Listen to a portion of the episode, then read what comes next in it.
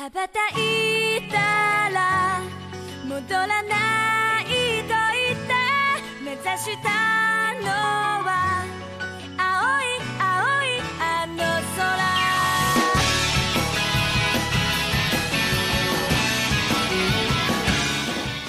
Fala, taqueiras e taqueiras! Seja muito bem-vindo a mais um Otaqueira Cast. Aqui que está falando é seu humilde apresentador JF e Mama! Uh, I don't wanna die! E hoje iremos falar sobre The Promised Neverland, um dos primeiros animes da temporada de inverno que chegou chegando. E para me ajudar a falar bem ou falar mal desse anime, temos ela, Jana Monteiro. Esse anime só me fez ter certeza que eu não tenho paciência pra crianças, nem as superdotadas. Acho que são as piores. Ah, com certeza. Além da Jana, também temos a participação do Mestre. Aqui é o Mestor, e pra quem acredita que vida na fazenda é fácil, é tranquila, esse anime vai cair como uma luva. Bom, ajeite seu fone de ouvido, aperte o play e vambora!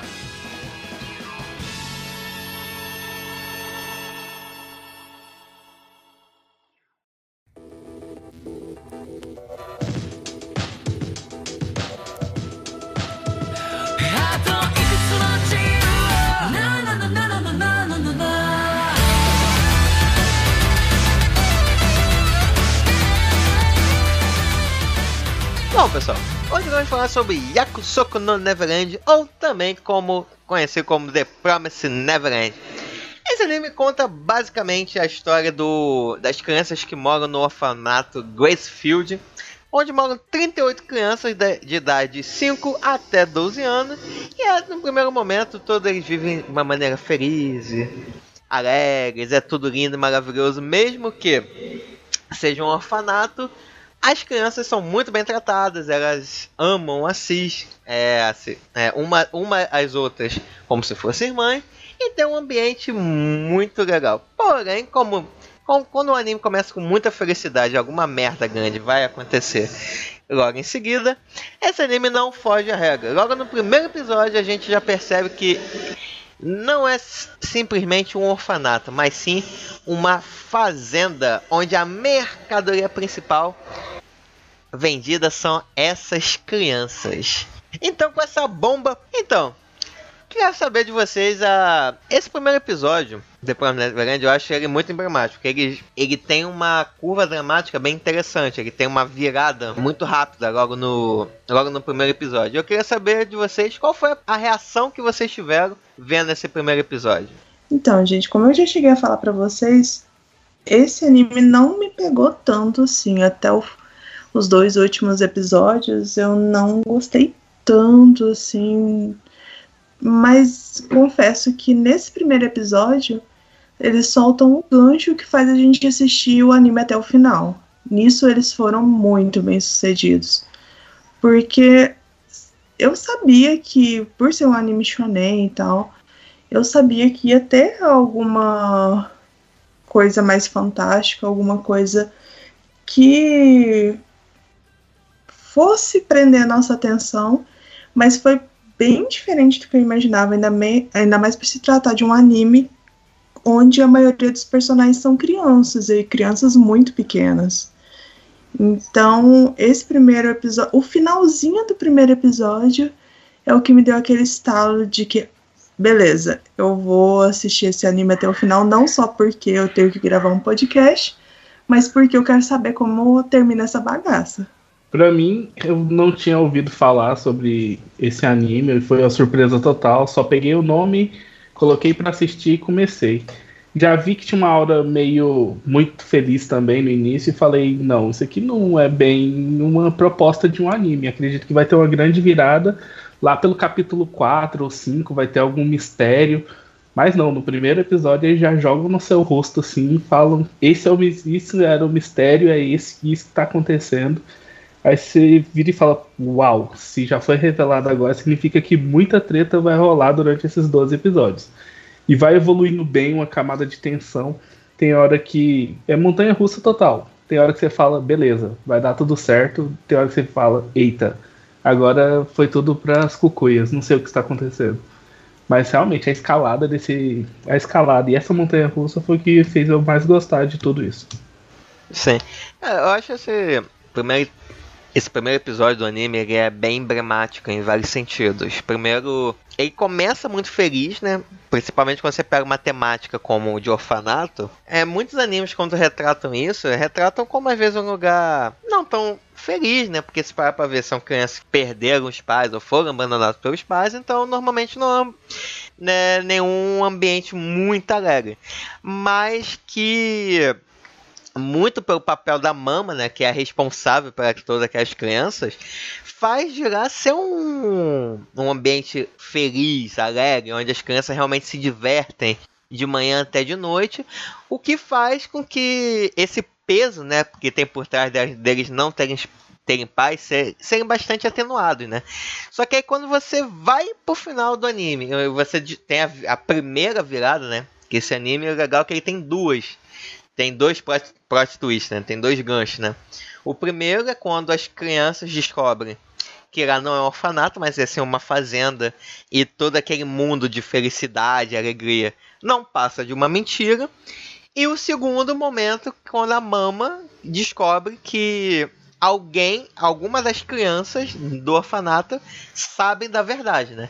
Aí a partir daí eu acho que começa esse jogo de gato e rato, né, para tentar ver quem descobre o que e como que eles vão conseguir sair daquele lugar, né? Então acho que esse primeiro episódio, cara, ou você gosta ou você odeia. Eu acho que a maioria das pessoas gostaram, né? Que é muito bem feito, né? Muito bem dirigido e produzido esse primeiro episódio. Então, pessoal, essa parte da mama eu achei bem interessante que, por mais que tenha toda essa aura de felicidade e de união e todo um trabalho coletivo pelas crianças, elas se gostam muito, se veem como uma verdadeira família, a partir do momento que você tem contato com a personagem da Mama, você vê que por mais que ela seja a mãe perfeita, a adulta perfeita que faz tudo funcionar lá super bem, ela sempre tem um certo distanciamento. Ela tá sempre impecavelmente calma, tudo está sempre sob controle e o tempo todo é como se ela estivesse usando uma máscara para mostrar esse modelo de perfeição adulta, de mãe maravilhosa. E sinceridade, desde o primeiro momento que eu vi a personagem, eu já imaginei que ela seria algum, alguma peça de manipulação ou que fosse algum alguém que fosse trair essas crianças ou algo do tipo. Porque por mais que ela fizesse bem o seu papel, é claro, ela você vê o tempo todo as crianças amando muito ela e ela sendo super calma e assim uma pessoa super doce. Ela tá muito alheia a tudo. É como se ela fosse totalmente inabalável. E a gente sabe que ninguém é assim. E por mais que ela atue bem, dá para perceber meio essa máscara dela. Ah, mas eu, só, eu acho que acaba batendo muito que é o papel dela, né? Porque a gente percebe que ela faz parte de todo esse esquema de criação de gado, né? Que a gente pode botar dessa forma, né? Que as crianças são mercadorias para os monstros, vão ser vendidas para esses monstros que a gente ainda não entende o como que isso aconteceu, como que o mundo foi tomado e por que essa existe essa organização que cria crianças para poder ser vendido ainda, né? Mas tudo que você falou para mim bate com papel, né? Porque durante a obra a gente percebe que aquelas crianças são mercadorias especiais, né? Tem um valor diferenciado para os monstros, né? Então, para mim faz sentido esse papel que a, a Isabelle, que é a mama, né, responsável para aquele lugar, fazia, né? De ser a mãe perfeita, ser a pessoa perfeita. Isso gerava resultados na qualidade das crianças, né? Que depois seriam vendidas, né? Sim, mas mais pra frente a gente vai ter as, o conhecimento de uma outra personagem, que é a irmã que você vê que ela não tem todo esse autocontrole, né? Por mais que ela também faça todo o papel de é, adulta amorosa, ela já não tem toda essa frieza, esse controle da mama. A gente já vê que por aí ela já é uma adulta diferenciada. Eu não vejo como uma adulta diferenciada, mas eu vejo muito o seguinte: a, a Isabelle, ela era, vamos botar assim, uma funcionária exemplar daquele lugar. Ela era de fato diferenciada, talvez por causa de todo esse controle, toda essa frieza que ela tem. A Clone, que vai aparecer no final do segundo capítulo, né? ela ainda tava em treinamento para se tornar uma mama, né? Ela era uma irmã. Isso. Aí a Cracone é a porra louca total, né? É muito engraçada.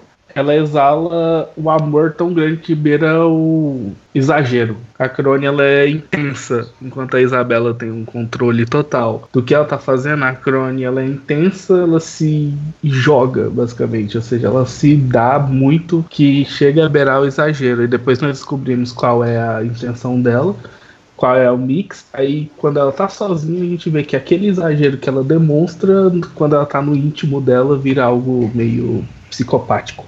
Acaba que ela é bem mais caricata, né? É, bem mais. Isso, isso é uma coisa até que me incomodou um pouco, né? Pra contextualizar aqui pro pessoal que ainda não viu o anime, a gente acompanha todo o anime a partir principalmente dos protagonistas, que é a Emma, o Ray e o Norma, que são as três crianças dotadas daquele, daquele orfanato. Eles têm as melhores notas na prova, melhor desempenho físico e tudo, e eles que vão armar um plano de fuga pra tentar tirar todo mundo da fazenda. Eles são os mais velhos também. É, exatamente. E quem descobre que eles são, são mercadorias ali, na verdade, uma fazenda, primeiramente é a Norma, é o Norma e a Emma, que vão começar a armar o plano, né? E como a Isabela, a Isabela sabe que alguma das crianças descobriu o segredo, ela chama a Crone, que é uma irmã, como uma forma de auxiliar ela a vigiar as crianças, né? Pra saber quem é quem, né? Só que aí, a partir daí, a gente percebe que cada um desses grupinhos tem seus próprios interesses, né? Tem a sua própria agenda. A Isabela quer tentar descobrir quem foi para melhorar o plano, as crianças estão ali tentando desenvolver um plano para fugir, e a irmã Crone quer que, é, derrubar a Isabelle para poder se tornar a mama daquela casa, né? Porque lá tem as melhores mercadorias, toda aquela organização que elas participam.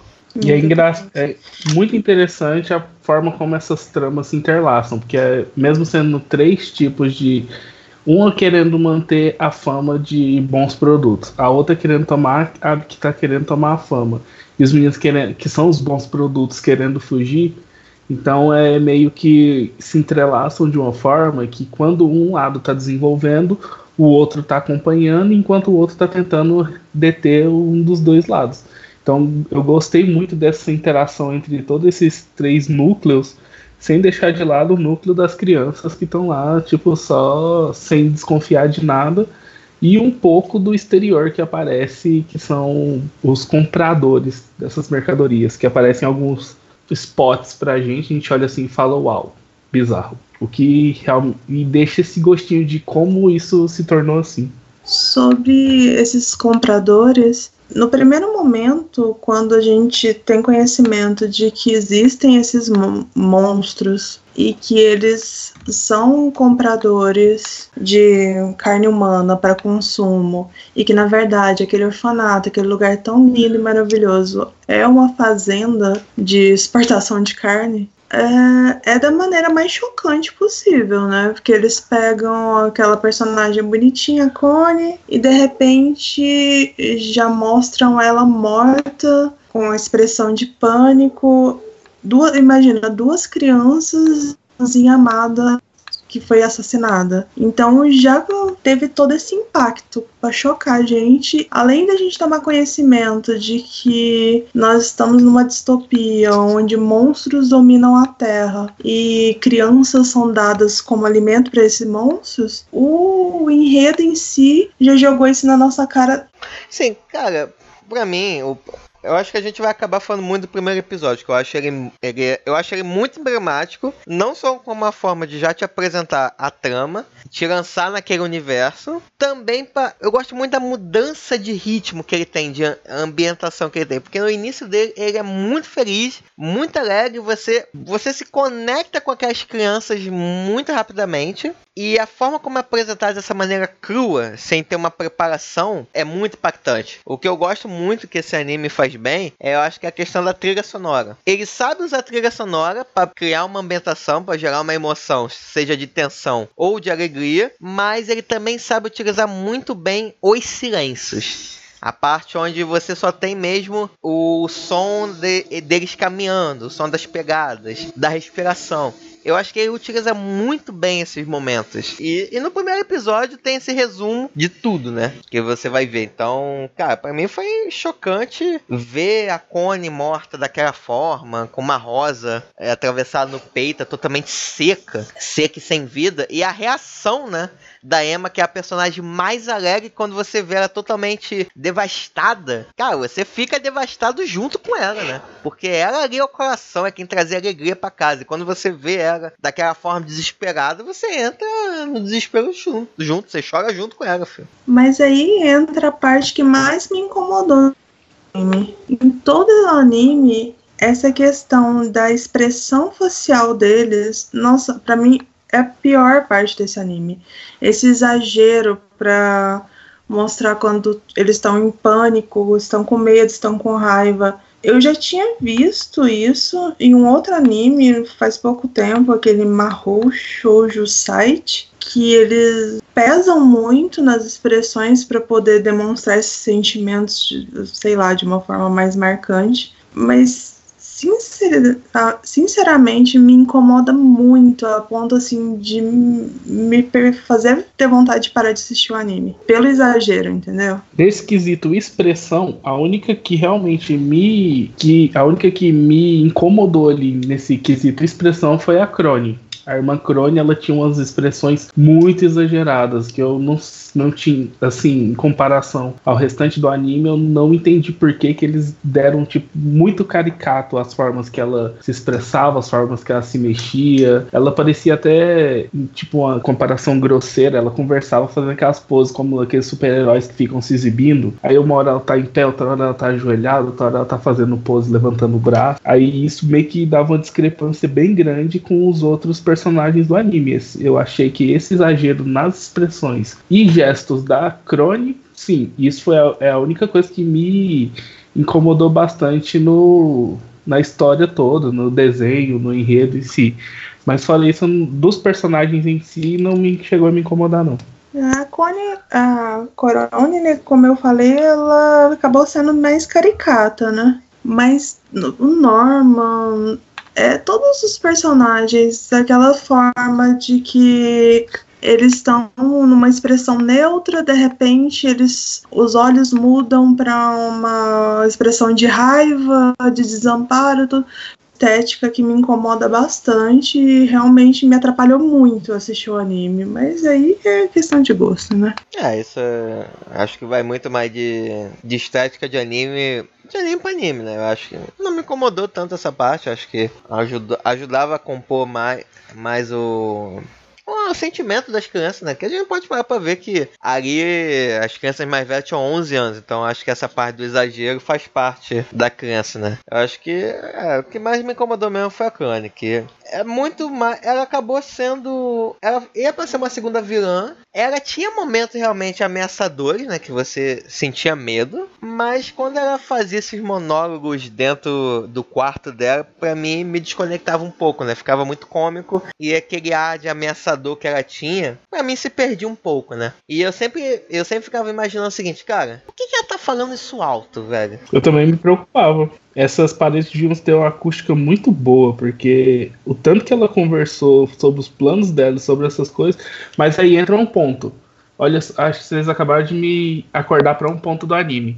Se a Crone conversava esse tempo todo falando os planos dela, eu vou derrubar a Isabela, eu vou derrubar a Isabela, e ninguém ouvia, dá, dá a entender que não dá, a acústica do quarto não permitia sair fora. Mas um dos pontos de fuga foi a galera ouvir a Crone contando as coisas do que acontecia para os dois meninos. Sendo que ela estava falando na mesma altura de sempre. Uhum. Deu para entender mais ou menos o raciocínio? Entendi. Quando ela estava fazendo o monólogo. Com o ouvido colado na porta, né? É. A, a porta tem frestinha, dá pra ouvir melhor. Pô, mas a Kanye, ela não era, não era silenciosa em nenhum momento, né? Eu não tinha parado pra prestar atenção nisso. Obrigado, Jana. As paredes são grossas, aposto que tem as frestinhas aí, dá pra ouvir. Ah, não, mas mesmo. Eu não sei, porque quando esse anime tava sendo lançado, eu acompanhava alguns canais que faziam review de episódio a episódio. E um desses canais falou que algo que incomodou muito foi a questão da adaptação do mangá em anime, né? Porque no, no mangá você tinha muito parte onde você via o pensamento dos personagens, o que ele achava daquela situação. Então, boa parte de, do silêncio que tinha, no, no mangá você era preenche, preenchido com balões de pensamento. O anime já não adotou essa prática que eu achei que é um ponto positivo em alguns aspectos e negativos em outros. Talvez, se alguém estiver ouvindo que tenha visto o mangá, pode nos responder, é esses momentos era só realmente da Clone pensando o que ela queria fazer no mangá. Aí no anime, como em nenhum momento eles botaram esse elemento, aí acabou botando ela falando o que ela queria fazer. Aí talvez acabou dando esse ar mais caricatura, né? De vilão clichê, né? De histórias. Mas eu acho que aí é um dos motivos de terem exagerado tanto nas expressões. Porque se tem tanto esses momentos de não, não foi abordado no, no anime, então as expressões eles estavam tentando tomar o lugar desses momentos de reflexão, de pensamento e tal. Mama. Ah, eu queria ver de vocês o seguinte, fazer. Começar a plantar a sementinha da discórdia. Entre o Norma, o Ray e a Emma, quem é o favorito de vocês? Ah, o Norma, com certeza. Temos um voto pro Norma. Master? Dois votos pro Norman, porque ele tem uma lua na cabeça. Vocês notaram isso também? Não. Uma lua? Percebam que no penteado dele forma uma lua minguante. É engra... Achei que isso era uma característica do personagem, mas talvez só eu tenha notado. Desculpa aí. Mas eu gostei bastante do Norman mesmo. Ele é o personagem mais centrado, né? Eu acho que eu também voto, três votos pro Norman, ganhou disparado, né? É, é porque eu vejo o seguinte, eu acho que os três, eles, eles se complementam muito bem. E acho que cada um tem suas próprias características. Você tem o Rui, que é muito mais quieto, mas com um pensamento mais estratégico. Você tem a Emma, que ela é inteligente, mas ela não é tão estratégica assim. Ela, ela, ela vai muito mais no instinto e na emoção. E você tem o Noma que eu vejo que ele é mais ou menos meio termo entre eles. Ele tem a frieza do Ray, mas também tem a empatia da Emma. E essa empatia que acaba vai ser o diferencial no plano de fuga deles, né? Eu já não vejo dessa forma. Eu vejo o Norman mais preocupado com a Emma, por ser apaixonado por ela, ele mesmo fala que gosta dela. E essa paixão que ele sente pra, pela Emma faz com que ele acabe se preocupando mais com o todo. Porque ele sabe que pela, pela forma de pensamento, pela personalidade da Emma, ela nunca vai querer ir embora deixando a família dela para trás. E ele não vai embora sem ela. Mas se ela tivesse um, uma personalidade diferente, se ela tivesse a menor possibilidade de ela mudar de ideia, ele seguiria mais essa, esse raciocínio do Ray, que é o mais lógico, né? Mas aí é isso que eu vejo na questão do Norma. O Ray, se ele tivesse sentimento ou não, ele seria frio.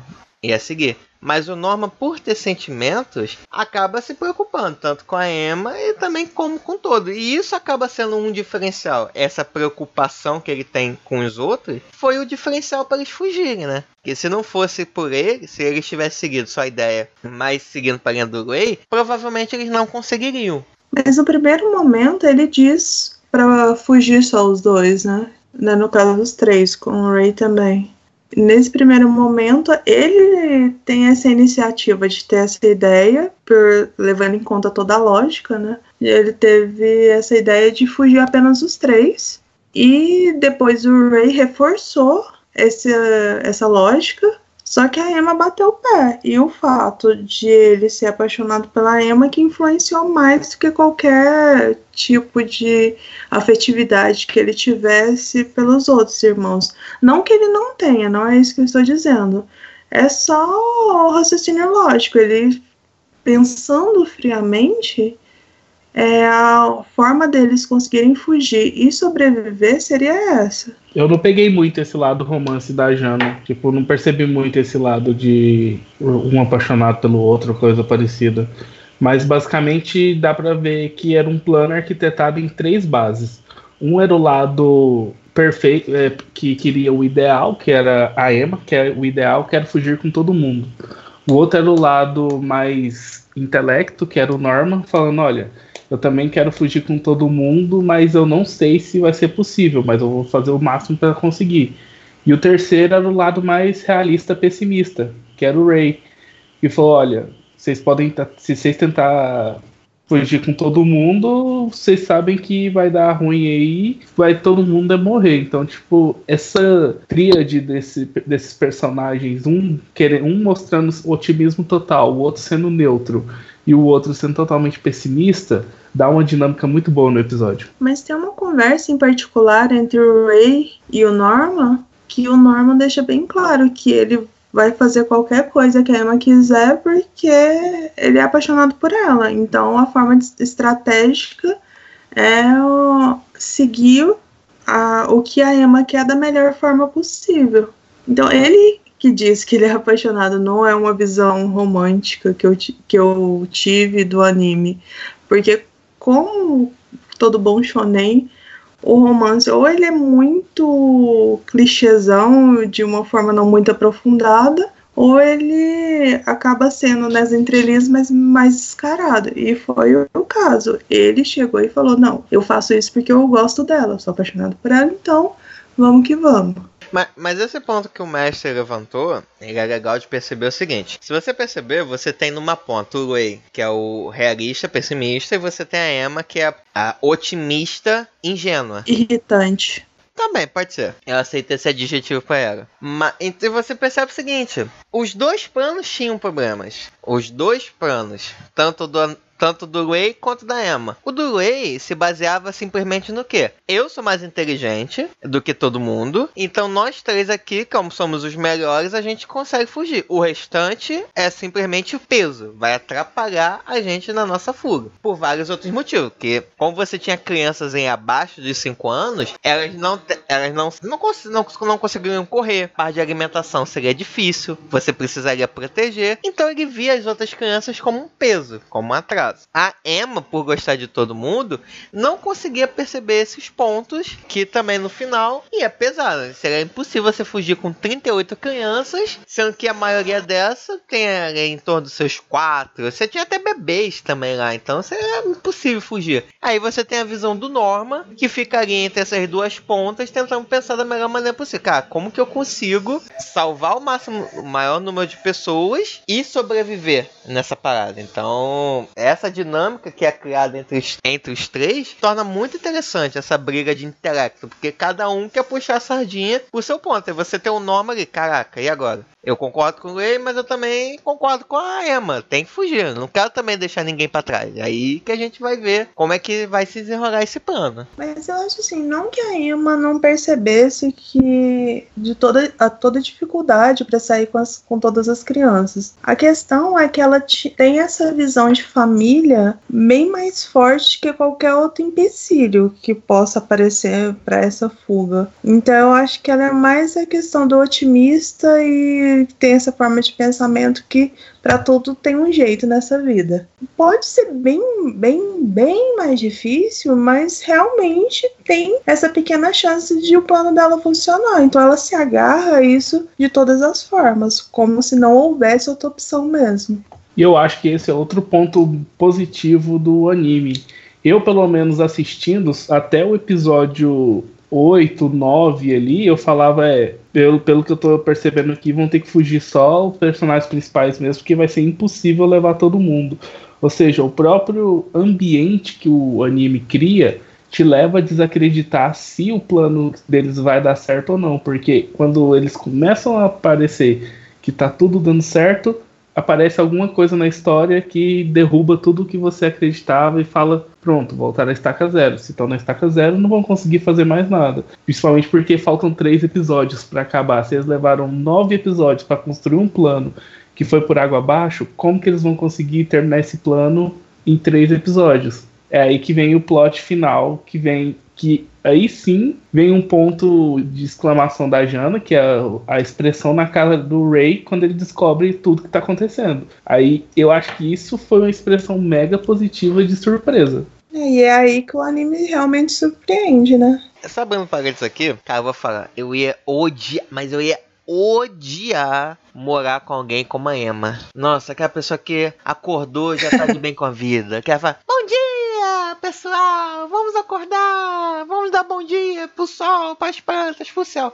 Nossa, eu ia odiar se eu tivesse alguém todo dia me acordando dessa forma, sério, cara. Eu trabalho de madrugada e lá onde eu trabalho tem a TV que fica ligada 24 horas lá. Às 4 da manhã exatamente começa o Hora 1, que é um jornal da Globo que tem a apresentadora Mona Lisa Perrone, que às quatro da manhã te dá um bom dia como se ela estivesse acordando às 10 da manhã. Isso irrita todo mundo da madrugada. Uma pessoa virar para você e falar bom dia às quatro da manhã é a sensação que eu entendo que você teria com a Emma acordando ao seu lado. Nossa. Velho, mas aquele tanto de criança pulando em cima de você e gritando, tocando de roda em você o tempo todo. Vocês estão preocupados com a Emma? É porque ela puxa o bonde. Não. crianças são crianças em qualquer lugar. Ah, eu, eu, eu entendo muito o Ray, cara. Eu entendo muito o Ray. Pegar um livro, sentar debaixo da árvore e ficar quieto. Ou enfurnado na biblioteca, que também é um lugar muito bom de se ficar. e, e, outra coisa também, o Ray é um bosta de cobra, né, cara? Vamos, vamos ser sinceros, né?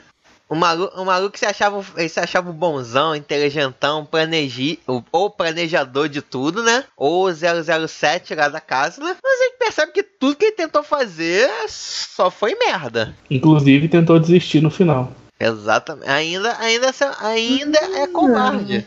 Não vi ele tentando desistir no final. Ele tinha um plano muito bem arquitetado, mas era muito drástico, né? Então, assim, desistência, desistência não teve. Não, no caso ele desistiu de e... fugir. Não, mas ele, em momento nenhum, ele pensava em fugir. Tanto é que o Norman descobre bem antes que esse é o plano original dele. Então ele queria ajudar a Emma e o Norman fugirem. Mas ele mesmo ele nunca pensou em sair de lá. Por isso que eu falo. Bunda mole. não, cara. Mas sério, eu gostei bastante dele, na real. Por mais que eu tenha preferido Norma, eu achei ele um personagem muito interessante, porque ele faz o jogo duplo, né? Ele é espião duplo lá na, nessa questão. Mas a motivação dele desde o começo sempre foi salvar é, o Norman e a Emma. Ele sempre teve essa ligação com ela, com eles, né, no caso. Tanto é que se não fosse pelo Ray, os dois nunca saberiam que eles estavam numa fazenda até ser tarde demais. Ainda continuo com a minha opinião. Bosta de cobra. Você achou pra caraca. Você achou o Mastermind, né? Master of Puppet tava lá. Tava achando que tava puxando as cordinhas. Aí mal sabia ele que tava sendo manipulado. Mal sabia ele que todos estavam correndo pelas costas. Ele era o melhor, né? Eles estavam empatados nas notas. Ele ficava em primeiro, não? Não. Bom, o anime não coloca quem fica em primeiro. Sempre botou que os três gabaritavam. Isso aí. Eu acho que por três gabaritar significa que os três chegavam na forma máxima. Ao menos essa é a minha concepção.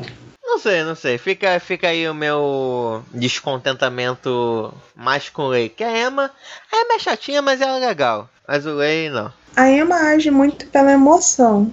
Isso acaba sendo prejudicial em certo ponto, mas a questão dela ser um, uma criança superdotada e realmente, apesar delas ter esse lado negativo, entre aspas, que é de ser muito otimista e parecer que tudo vai ser muito fácil de ser resolvido, ela aprende muito rápido, tanto é que quando o Ray e o Norman começam a dar dicas para ela em questão de, de estratégia e começam a reforçar que ela precisa aprender novas habilidades para conseguir fugir e conseguir executar o plano, ela faz tudo com muito sucesso. Então, realmente, ela é uma criança gênio, tá no mesmo nível dos outros dois. O que atrapalha de vez em quando é esse otimismo dela infantil, né? Mas também é uma criança. Muito, muito, muito feliz. Então a gente não pode nem julgar tanto. Concordo. Quero também plantar uma outra, uma outra coisinha. Vocês acham justa a comparação desse anime com um pouco com a mesma pegada do Death Note? Não. Existe essa comparação? Pior que existe. Eu falo muito isso na questão do planejamento. Ele é um anime muito mais baseado no jogo mental, né? Da disputa mental entre os personagens. Bem parecido também com o Death Note, né? É claro que o Death Note Ah, é ok. muito mais é muito mais aprofundado a relação entre o Kira versus o L. Mas aqui nesse caso você tem, né, os três contra a Mama, contra a Isabelle, aí a Kanye aparece. Aí fica muito nesse joguinho também cerebral, né? De cada um fazendo seu plano pra tentar derrubar o outro. Não sei, É, acho que a única comparação possível é a inteligência mesmo. Que vemos, tipo, tem L, temos o L, que é inteligente pra caramba. Nesse, nós temos três crianças prodígio que também são muito inteligentes. E isso tudo bem, eu até concordo, no sentido de comparação de onde o principal, principal artigo ali não é a força do personagem. Ou não é arma que o personagem tem e vai evoluindo nesse nível, e sim a inteligência e a mente. Ou seja, personagens que trabalham a mente como sua principal arma de escape ali. Mas fora isso, eu não vejo nenhuma comparação, não. Então, é a questão da inteligência, da estratégia, também de ver jogadas à frente, né? Como num jogo de xadrez. Eles, nos dois animes, tem essa questão de é, ver as todas as possibilidades e estar preparado para todas as possibilidades. Então, nisso pode até ter algo semelhante. Mas parou por aí também. O que eu vejo é que o que eu gostei, uma das coisas que eu gostei bastante nele foi o seguinte: normalmente quando você tem um anime onde você tem um personagem incrivelmente inteligente, ele acaba, na minha percepção, ele acaba sendo muito um Deus ex machina, onde ele consegue resolver tudo só por causa da inteligência dele. E todos os elementos que ele usa para bolar o plano, para executar o plano, aparecem de última hora. Ah, eu precisava de um item secreto. Aí do nada, em algum momento que a gente não vê,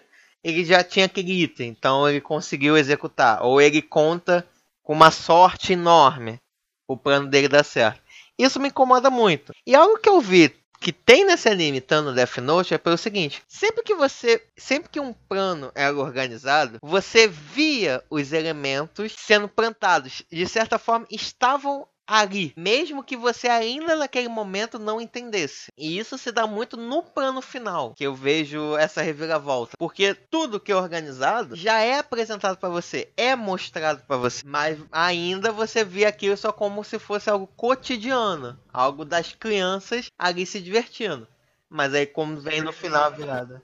Eu só percebi um desses elementos que você está citando, eu só percebi um, que foi o foguete de água. O restante eu não percebi se tinha. Inclusive, esse era um questionamento que eu queria é- fazer com vocês. Mas é o que vem antes, cara. O anime começa naquela perspectiva de que é muito do ponto de vista da Emma que eu vejo, assim, principalmente. Começa com aquele momento em que a, que a menininha vai embora, que ela é adotada, entre aspas, né? Que a Connie vai embora. Então, a gente só- tem o conhecimento a partir daquele episódio, daquele momento em diante. Só que o Ray já vem se preparando para tudo isso há seis anos. E a gente não tem nenhum vislumbre desses seis anos, entende? Então, por mais que o plano só é apresentado pra gente a partir desse primeiro momento, esse primeiro episódio, já tem uma infinidade de coisas arquitetadas no decorrer desses seis anos. Tanto é que a questão da traição, a, a, a questão do Ray ser agente duplo, dele ganhar coisas em troca de informações e essas coisas serem utilizadas no futuro para um, um bem específico.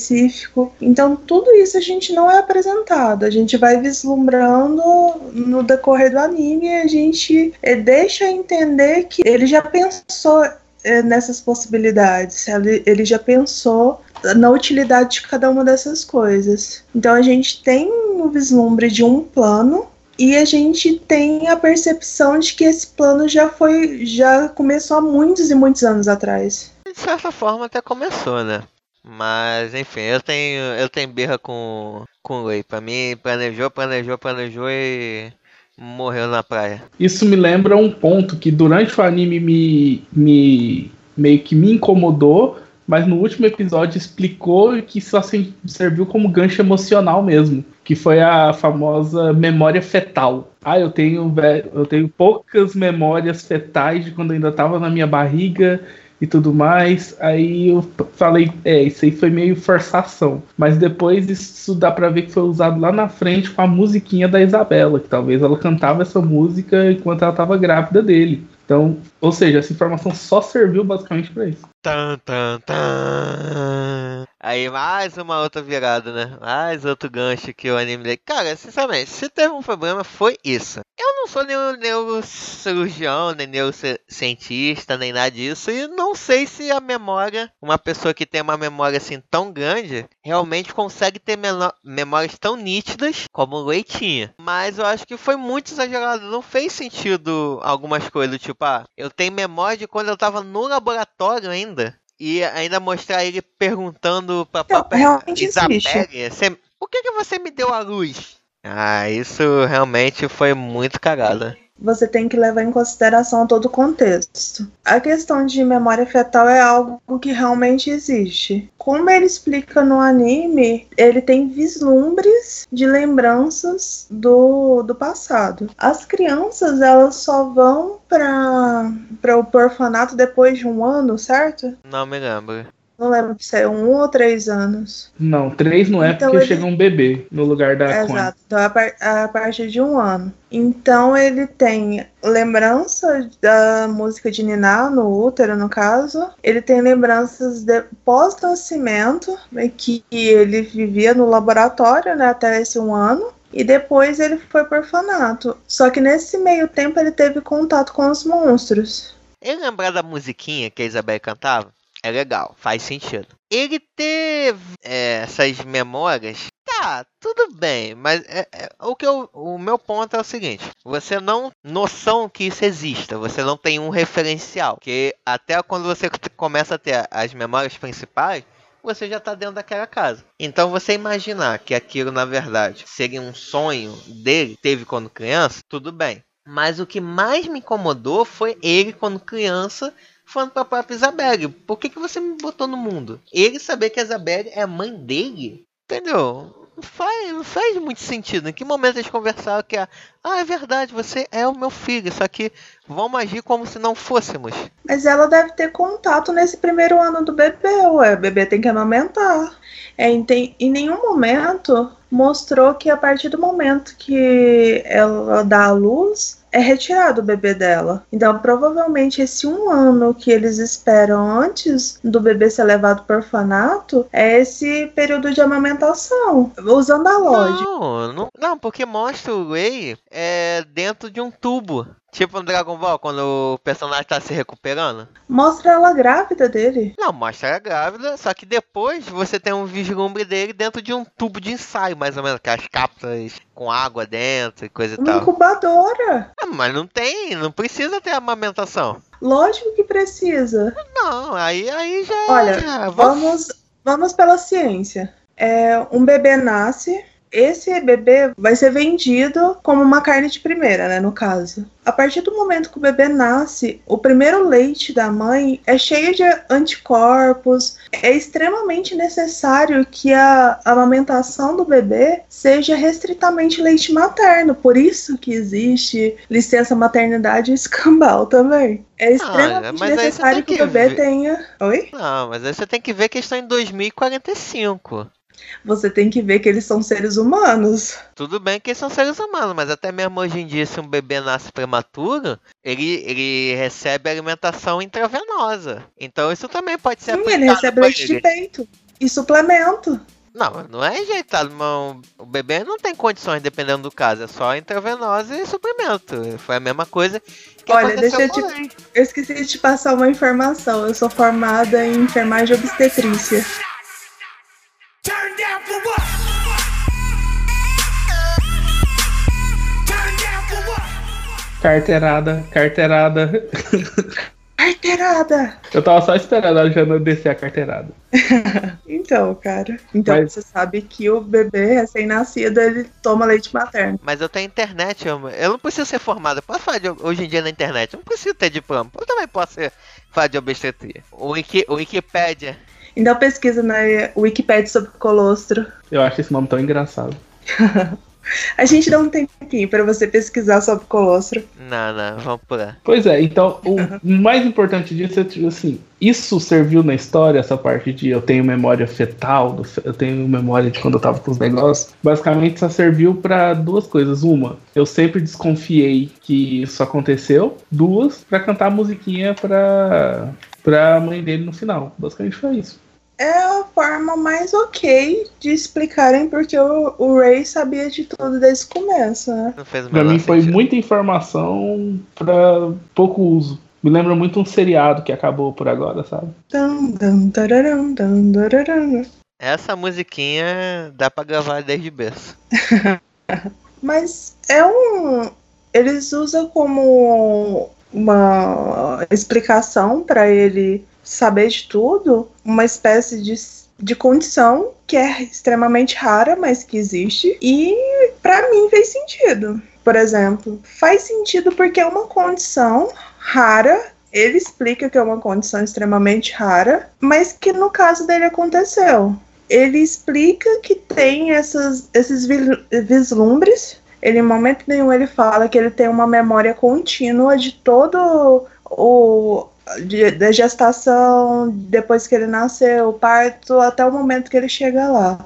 Então, em momento nenhum ele fala que é algo extremamente exagerado. Ele tem uns, vilum, uns vislumbres que a partir do momento que ele foi pro orfanato, que ele foi envelhecendo, ele conseguiu ter mais conhecimento e encaixar essas peças. Então foi algo que ele trabalhou no decorrer do tempo. Então eu não achei nada extremamente absurdo. Mas até ele chegar e perguntar pra Isabelle. Aí provavelmente é por conta da musiquinha. Não, mas é essa questão do que eu tô te falando. Da questão da. Provavelmente ela amamentou ele. Aí ele tinha vislumbres do rosto dela. É o que faz mais sentido. Já acho. Você já tá dando uma pequena costurada pra fazer um pouco de sentido. Por quê? Se o Mas Ray- por que leva um ano pra levar o bebê pra lá? Tá, tudo bem que a gente ainda não tem todo o conhecimento de como funciona aquela organização. Então a gente não sabe se no primeiro ano os bebês são amamentados e ficam próximos das mamas, ou se eles são levados a algum lugar, num laboratório, onde eles ficam sendo nutridos dentro de, dentro de um tubão de ensaio lá, para depois ser jogado dentro da, das fazendas. Aí isso ainda não temos, aí vão ter que depender da segunda, terceira, quarta, será? Que temporada acabar explicar isso. Mas eu acho que, que o maior problema foi o seguinte: se o Ray internamente soubesse que a Isabelle é a mama dele, tudo bem, eu não teria problema, mas eu, eu fico muito confuso o seguinte.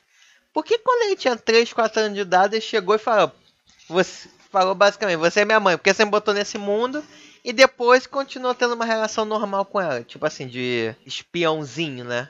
Porque aí ele começou a seguir o plano. Tanto é que o plano final dele é o suicídio. Pra estragar. Ele não tem uma relação ok com ele, com ela. Não. Você tá esquecendo de todo o discurso dele no final. A motivação dele Ah, se a estudar. Mas a essa não foi a motivação dele. Não foi a motivação dele, ah, vou me matar porque a Isabela é minha mãe. Porque no final, não, foi, não é o Ray lembrando, quando eles conseguem fugir, não é o Ray lembrando que a Isabelle é a mãe dele. É a Isabelle lembrando que o Ray era seu filho. Que ela sabia o tempo todo. Mas eles não Você tinham essa consegue ligação. ver que tem essa diferença de mostrar? Tá, mas é que tá. O Ray, ele agiu como se ele não soubesse que de fato a Isabelle era a mama, que era uma mama, era a mãe verdadeira dele. Ele não tava interpretando um personagem, um papel. Eu já não concordo. Ele sabia que a Isabela era a mãe dele. Isso não fazia diferença, porque ele sabia que também não fazia diferença pra ela. E a partir desse momento, ele começou o plano dele. Tanto é que no momento final, ele fala que quer ver a cara dela vendo uma carne de primeira sendo desperdiçada. Mais ou menos isso. Mas é que tá, nesse ponto do desespero do, desespero do Ray, é muito mais que ele quer ter um controle sobre a morte dele. Não, Não que ah, vou fazer isso que eu vou atingir diretamente a mama, não. a minha mãe. Ah, é- mas é exatamente isso que eles falam. Ele quer ter o controle da própria Não morte. é isso, porque ele já arquitetou isso há muito tempo. Que foi a base do plano Porque do ele Norman. sabia que ele. Quando ele descobriu qual Mas porque seria ele o- sabia que ele seria vendido. Aí é que tá. Ele quer afetar a organização. Não, ele quer fe- afetar a Isabela. Porque ela faz parte da organização, como mama. Não é que a. Tanto que nem a, nem a Emma, nem o Norma, ele não conta. Naquele momento, quando a- o Norma descobre que o Ray é um espião duplo e o Ray resolve abrir o jogo, em nenhum momento ele fala: ah, ah, ah, detalhe, a Isabelle na verdade é minha mãe verdadeira. Porque não tem motivo pra ele contar. Não faz diferença. Claro que tinha diferença. Que diferença faz? Ela pôs ele no mundo. Da mesma forma que o- tem outras mulheres que são as parideiras pra ter tanta criança, né? Que também não faz diferença. O Ray, na verdade, não sabia que a Isabelle é a mãe dele. Aquela cena mostrando foi simplesmente jogada. Não. Aquela cena mostra que ele sabia que ela é mãe dele não faz diferença. Pra mim foi, foi um erro, foi um erro narrativo. Se isso não for retomado lá na frente, se, se isso não for retomado numa segunda, numa terceira temporada, essa questão que todas as crianças dali são filhos das mamas ou de outras pessoas, é, para mim houve, sei lá, houve algum erro. Foi uma alucinação que ela teve, que no final parece que ela já tá meio pirada, alguma coisa assim do gênero. Então nós concordamos em discordar. Minha posição é, eu acredito que sim, tem realmente na organização tem dois tipos de mulheres, as mamas e as mães. As mamas cuidam da casa com os órfãos e as mães parem as gurizadas toda, que vão para as casas. Mas toda e mama a tem que Isabela é a dois. A Isabela é os dois. Ela, é ela era uma mãe que evoluiu para mama. Mas ela falou pra Emma que a Emma tinha que crescer, ter um filho e se tornar uma mama. Toda mama tem que parir. Mas será que toda mama pare e cuida do próprio filho já na própria casa, na própria fazendinha? Sei lá, a Isabela ela deu a muito entender que ela era uma mama bem especial, ou seja, que a galera tratava ela de forma bem diferenciada. Talvez por isso colocaram o filho dela mesmo na própria casa. Talvez pelos genes, né? Ah, eu acho que pensando assim logicamente, seria muito melhor, mais fácil, botar ele num outro lugar, né? Talvez se demore. Nem a própria Isabelle viu o, o Ray. É, porque faria mais sentido o lance, é, assim, tirando o lance biológico, Jana, faria mais sentido esse lance da amamentação não acontecer com a mãe, porque poderia criar laço. E é justamente isso que não pode acontecer ali. A mama ela tem que ter o mesmo laço com todo mundo. Se ela cria esse laço da amamentação, esse já é biológico, que o laço da amamentação entre a mãe e o filho é muito grande, poderia interferir no trabalho, ela sabendo que ela ia criar o filho dela ali por 12 anos.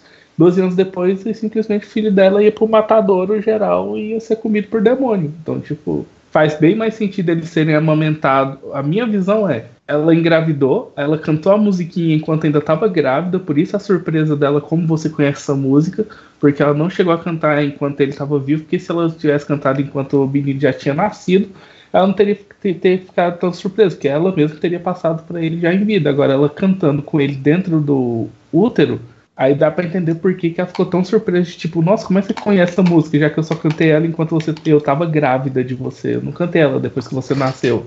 E isso bateria muito com a cena porque que ele falou que eu tenho memória fetal, desde a época do feto, ou seja, dentro da barriga dela, ele ouvia ela cantar a música. Então eu acredito que esse é o ponto.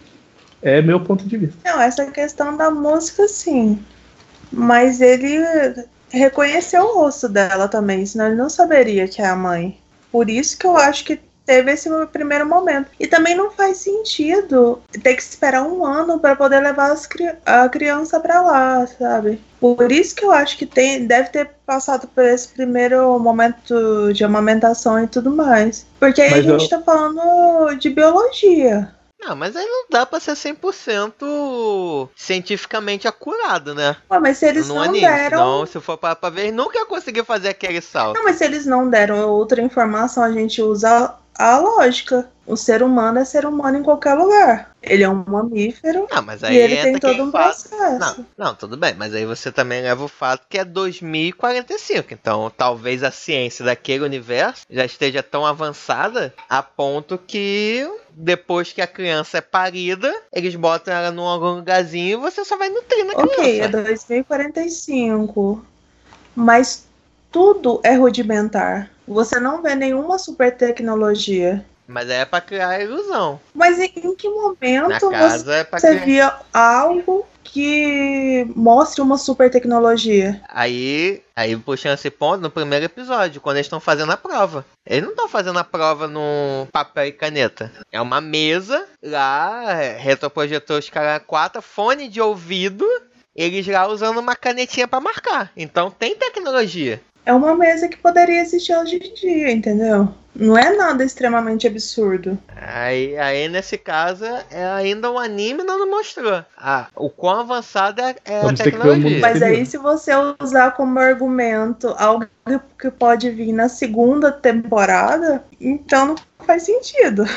Não, mas aí também, é, para pra ver. É, mostra, as, mostra as mamas grávidas. Mas eu tenho certeza que não foi por relação normal. Esse era o outro ponto que eu queria discutir. Todo mundo chega. Não tem um papa. Eu acho que não tem um Todos papa. nós chegamos ao ponto Existe que inseminação então na sorte artificial. artificial, né? Então, tecnologia, ué. Tem isso, você pode pirar. Isso também não é mostrado, então. Mas, cara, pode ser que tenha homens que, so- que ficam lá como reprodutores apenas. Isso tá me lembrando um episódio de Futurama. É, morrer de A Snoop minha Snoop. dúvida já é outra. A minha dúvida é o que que os demônios motoristas comem. Porque lá eles falam, nossa, eu não posso comer nem um mindinho dela. Ele falou, você tá louco? Se a gente, essa menina, você sabe o tanto que essa menina vale? A gente não pode comer um negócio desse, mas é nunca. Então vocês não podem comer nem Mas um tem outras fazendas de Não, mais má qualidade. Pois é, ou seja, existem fazendas de crianças burras. Basicamente é isso. Tem arroz A, B e C. Lá também tem criança A, B e C também. Então, é da mesma forma que hoje você não pode comer um Kobe beef. Hum, Você vai lá no supermercado comprar um colchão mole, sei lá, De uma vaca de, com números. e chips. Se demora, é assim o que acontece. Após saber disso, é, sabendo disso tudo, a gente vê que na verdade, por mais que as crianças fossem inteligentes, existe alguém com uma inteligência superior e que estava puxando as cordinhas esse tempo todo, que é a Isabela, né? Então, quando vocês descobriram que o plano ido por água abaixo, bateu uma apreensão ou. Não sei, como é que foi a reação de vocês? Eu esperei um final Game of Thrones. Opa, tô interessado. Mas final, final ou final de alguma temporada de Game of Thrones? Final merda de Game of Thrones. Opa, polêmico, polêmico. Eita, fé. Mas sério, é porque faltavam poucos episódios pra acabar o anime. Pra ser mais exato, Um quatro. anime de 12 episódios. Então eu não conseguia vislumbrar uma forma de que esse plano iria funcionar. Então eu achei que eles iam executar de qualquer forma o plano capenga lá, que já não ia funcionar porque a Isabela já tinha todo o conhecimento sobre as intenções dele. E eu achei que eles iam simplesmente tocar o foda-se e jogar as caras, sabe? E quem sobrevivesse, sobreviveu. Então não esperava o grande plot twist. Eu, isso acontece exatamente esse fato da Isabela descobrir tudo no episódio 7, sabendo que faltam quatro, basicamente quatro episódios pra acabar. Você vê ali que foi tudo construído bonitinho se- é, no finalzinho, do 7 pro 8, a Isabela descobrir tudo e o plano por água abaixo. Aí você já pensa, pronto, agora lascou. Se eles levaram dois terços da temporada basicamente para montar um plano e no terço final ele é desmembrado, como que eles vão montar um plano em um terço final? Sendo que ainda mais já batia com o envio do Norman, ou seja, só para dificultar a situação. Então, realmente foi como eu disse, é aquela montanha russa. O episódio vai dar certo, aí de repente, o plano vai dar errado. De repente, opa, o plano voltou a dar certo, de repente, o plano vai dar errado. Para mim, o final seria justamente um plano frustrado deles fugirem. Eu achei que eles não iam conseguir. Concordo com vocês, né? Mas eu acho que o final. Você achou, hein? Você achou que seria de um Game of Thrones de oitava temporada, mas aí acabou sendo de uma segunda, terceira temporada assim, né? Final, vamos, vamos dar uma moral pro final, né? O final foi bom. Não, o final foi ótimo. The Promise Neverland, não de Game of Thrones. Esse aí não tem como falar que foi bom. não. Mas vamos deixar a polêmica para outro episódio. De Game of Thrones, pelo menos. Uma coisa que tava me incomodando um pouquinho, desenvolvimento desse plano, é o seguinte: é porque as crianças eram muito limitadas no ponto de vista de conhecimento de mundo. Elas estavam simplesmente planejando a partir de algumas dicas que, ah, eu acho que o mundo é dessa forma, então a gente poderia fazer isso, aquilo, outro, né? E sendo que a mama, a Isabela, né, tinha total controle das coisas que estavam acontecendo, né? Então a forma que aconteceu foi um banho de água fria neles que realmente mostrou a impotência que os três tinham, né? Também no caso cinco, né? Porque eles contaram para mais pra Dom e pra Guilda, que eram as crianças também quase da mesma idade, né? Também tinha uma inteligência ali semelhante a deles, né? Contaram tudo o que estava acontecendo Quarto e quinto lugar. Contaram pra ele, né? Então eles descobrem que tudo tá acontecendo. E como não bastasse, a Isabela ainda serviu pra puxar o tapete da Kanye. E não só puxar o tapete, né? ma- Mas mandar ela pra morte, né? Então a Isabela fez um plano completo, né? Pra acabar com a possível rival dela, né? Que podia tirar ela de lá. E ainda serviu para acabar com o plano das crianças. E, ó, gente, vou falar com vocês. Quando ela quebra a perninha da Emma, é a frieza que ela fala isso, que ela faz isso, é sinistra. Reclama da expressão das crianças nesse momento, Jana. Ela usa uma máscara de frieza o tempo todo, que é realmente incrível, né? Em poucos momentos você vê ela des- descontrolando e ela não tem essa expressão tão exagerada quanto dos outros personagens.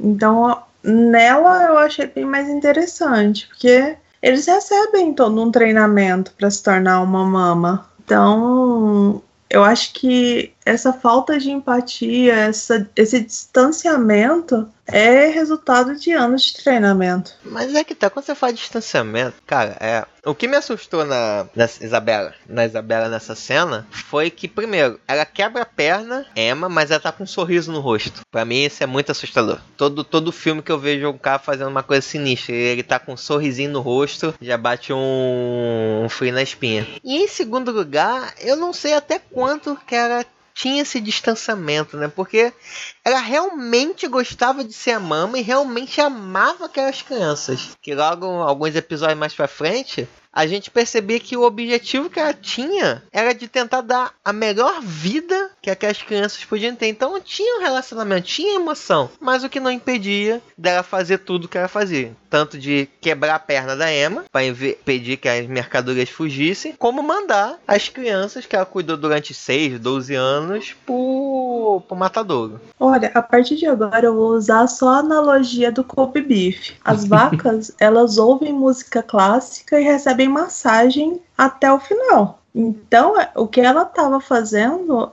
é criando um gado de qualidade para o abate. Como eles queriam uma qualidade superior à média, então esse gado tinha que ser extremamente bem tratado. E o que ele- ela realmente explica durante o anime é que ela precisa que o cérebro deles sejam bem desenvolvidos e a forma deles serem bem desenvolvidos é viver nesse sistema de total paz e harmonia, que o, o cérebro é a parte mais importante de todo o corpo da criança.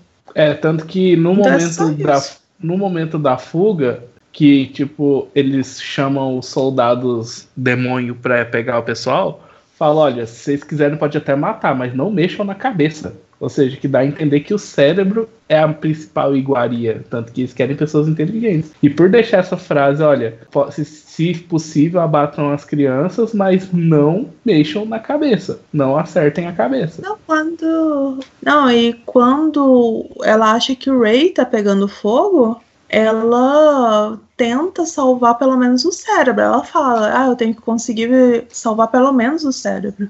Lá provavelmente os demônios, quando querem fazer um agrado assim para as donas demônias, deve, vão lá naquele restaurante que serve um cérebro ó, de criança de primeira. Acabei de imaginar um demônio colocando uma aliança de noivado dentro de um cérebro de uma criança de 12 anos de idade. Isso aqui é prova de amor. O cara deve fazer financiamento pra poder comprar cérebro, essas paradas, né? Turismo gastronômico. Master Cérebro Brasil. Será que eles discutem o ponto do cérebro também? Não, esse cérebro está mal passado. Se você deixar assar mais um pouco, vai estragar todo o cérebro. O garçom demônio pede qual o ponto? Ah, eu quero o ponto do cérebro da casa. Muito Gente, vamos deixar a escatologia de lado? Ah, só porque eu tinha mais uma, o senhor prefere o lado direito ou o lado esquerdo do cérebro? Essa é uma boa. Gente. O senhor prefere comer o lado emocional ou o lado racional? Vocês prefere- estão falando de cérebro de criancinhas. De- devo recomendar o, o sistema límbico, tá uma delícia. ao molho de linfa. Vocês não têm limites. Não, quem, quem tem limite é cartão de crédito e município. come- tô gostando desse podcast. Num a gente discute sobre comer carne de tauros, no outro comer cérebro de crianças bem dotadas. Tá interessante. Aqui, aqui tem empreendedorismo. Eles são psicopatas em potencial. Não é assim que eu enxergo, Jana. Aham. Apenas estamos entrando no, no, no universo deles e tentando imaginar como são as coisas. Olha só. O nome disso é imersão. É, você tá acompanhando as crianças a vacas. Eu só estou fazendo analo- analogias. Ah, a gente É também, claro. né? Muito analógico somos.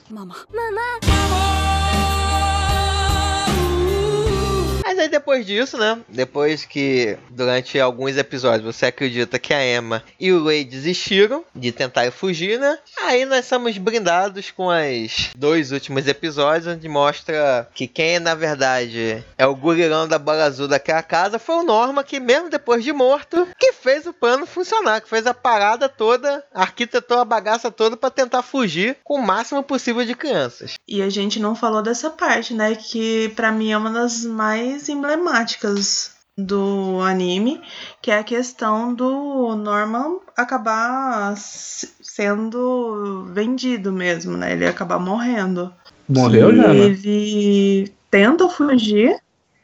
Eles fazem um plano em que ele tentam fu- em que ele vai se esconder na floresta, fingir que fugiu, né?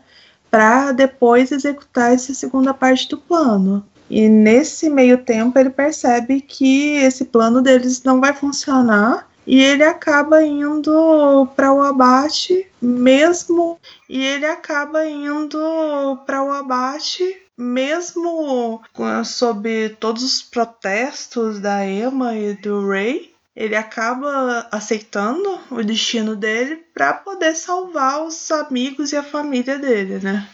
É um último ato altruísta Mas a, dele. gente vai, mas a gente vai ver que ele caiu, mas caiu atirando. Caiu matando. Exatamente. E, e falando em matando, e vocês acham? Norma morreu ou não morreu? Eu acredito que ele virou um reprodutor. Se tivesse a questão do reprodutor, que eu falei antes, eu também acho. Não, não sei se ele virou reprodutor, mas eu acho que Pois ele é, não morreu, Porque não. se, tem- o- se eles se prezam por gente, mulheres que viram mama. sim, não deve ter papas lá. Pois é. Eu acredito que sim, a ela viu que ele era realmente muito especial e falou, cara, esse gene tem que ser passado pra frente. Norman, a partir de agora, fique à vontade aí. Nossa, é- eu acho que se ele tivesse morrido mesmo, mostraria, porque seria uma cena mais do que impactante, mas simplesmente chegar. Então, Norma, é, é, guarda aqui na salinha do lado que o demônio que vai te matar já tá chegando. É, porque tá? as mortes Não nesse não, anime hein? são bem emblemáticas com aquela rosa no peito. Então, tipo, seria realmente uma cena de muito impacto o Norman com essa rosa no peito. Mas, Agora, rapidinho, ma- mas alguém lembrou aí do Afrodite? Do Na de hora. Afrodite? Eu lembrei muito. justamente, o chefe do demônio é Camus de Afrodite. Agora, se. Olha a previsão, hein? Vai acontecer. Segunda temporada vai acontecer uma, uma coisa muito coisa quando tudo tiver perdido, pam pam pam, Super Norma aparece. Mundo, ué, você não estava morto? Ele, surpresa, e aí é. Pronto, já contei o final da segunda temporada pra vocês, desculpa. Spoiler. Pô, se for assim aí eu vou ter que falar. Realmente, foi virou Game of Thrones essa merda. Ficou muito previsível, justamente por essa cena. Mas tomara que não seja, porque eu não faço ideia do que vem na segunda temporada. Se tiver. Também não. Esse eu me segurei pra não ver o mangá. Eu já acho que nem vai ter segunda temporada. Ah, esse anime bombou, cara. Vai ter. É, eu ia perguntar certeza. isso, como é que tá a repercussão dele? Então, na época, quando teve o último episódio, deu uma repercussãozinha interessante. Eu ainda não vi assim os números, né, para poder saber, né, se valeu a pena, se, se a produtora vai investir, né, numa segunda temporada, mas acho que foi bom. Tem grandes chances de termos uma segunda temporada Grande chance. ano que né? vem.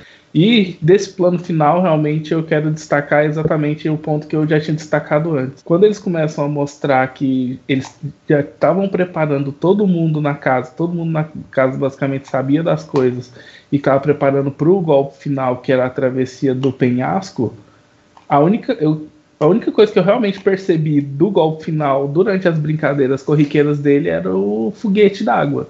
Em um momento dos nono, décimo episódio, dá pra ver que os meninos estão brincando ali com aquele foguete d'água que eles usariam para lançar as cordas pro outro lado. Aí quando eles usaram isso no momento final lá de atravessar o penhasco, eu me perguntei, pera, esse foguete d'água eu já vi, será que eu também já tinha. No episódio mostra eles brincando de tirolesa ou eles brincando de tacar as cordinhas também? Provavelmente sim. Bom, nisso, de fato, essa parte. é, Eles provavelmente brincavam, brincavam, né? Porque no flashback, né? Quando estavam explicando por Way, né? O plano deles, mostra eles brincando, né? Mas não tem essa dicasinha pico, é, pipocando, né? Na tela. A única coisa que vai ter é as crianças indo até a, a As Emma e a Emma passando as informações, né? E as únicas coisas que eu percebi foi essa, essa questão do foguete de água também. E as crianças em volta da Emma. Na hora, no momento do flashback, essas duas coisas que eu reconheci. Mas eu achei isso muito legal.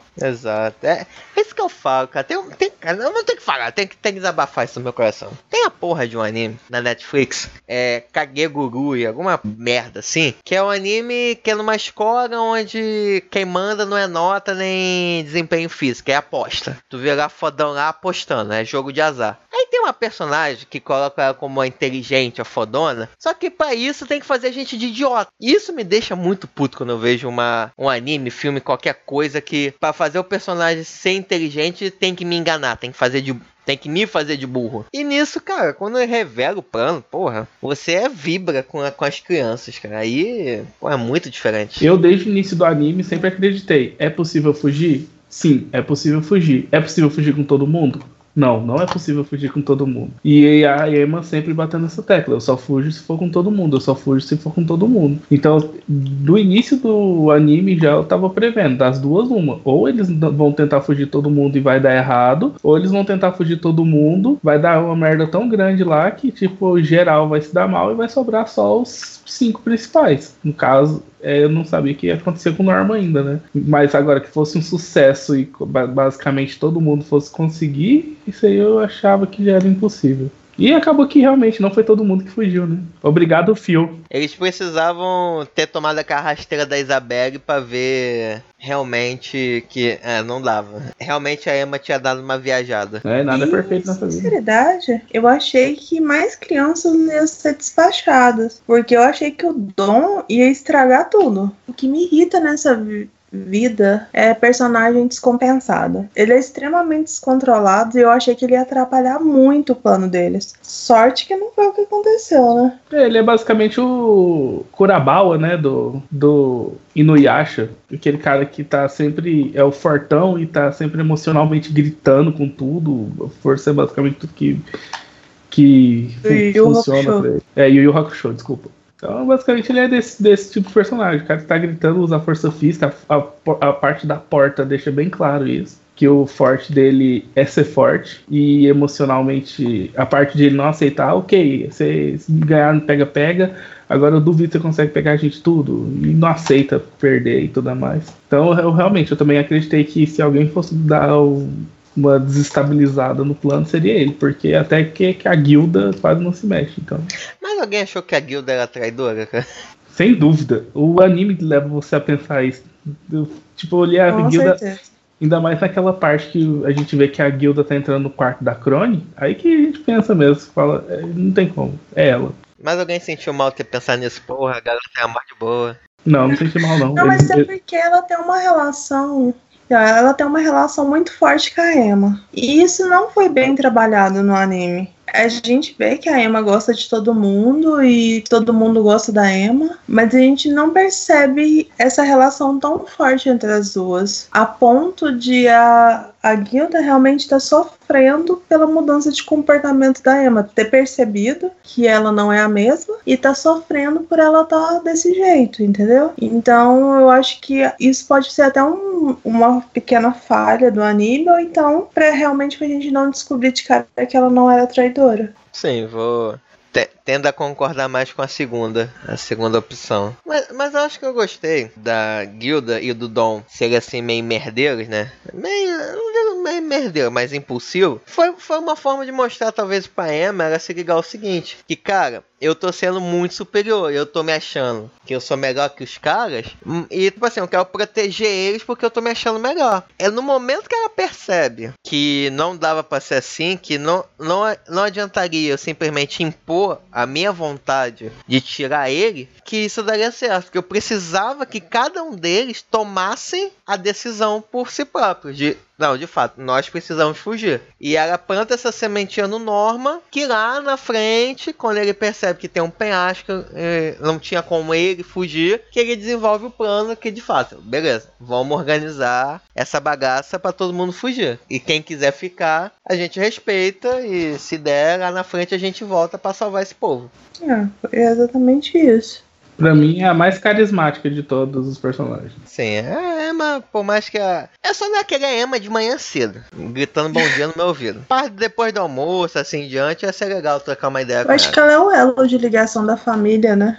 Sim, ela, ela é o coração da casa. Tanto que a Isabela tenta corromper ela pra se tornar uma mama, né? Porque ela tem todas Ela as consegue qualidades. cativar o pessoal. Tanto que foi graças a ela que ela conseguiu espalhar pra geral a fofoca e juntar a tropa. Sem essa peça seria impossível, basicamente. Porque eles, de todos os E cinco uma- primeiros episódios, eles batem muito na tecla. Olha, o problema de convencer todo mundo é que todo mundo aqui ama muito a mama. Tipo, a mama todo mundo idolatra. A mama é quem a gente mais adora. Convencer eles que a mama é do mal vai ser a coisa mais difícil do mundo.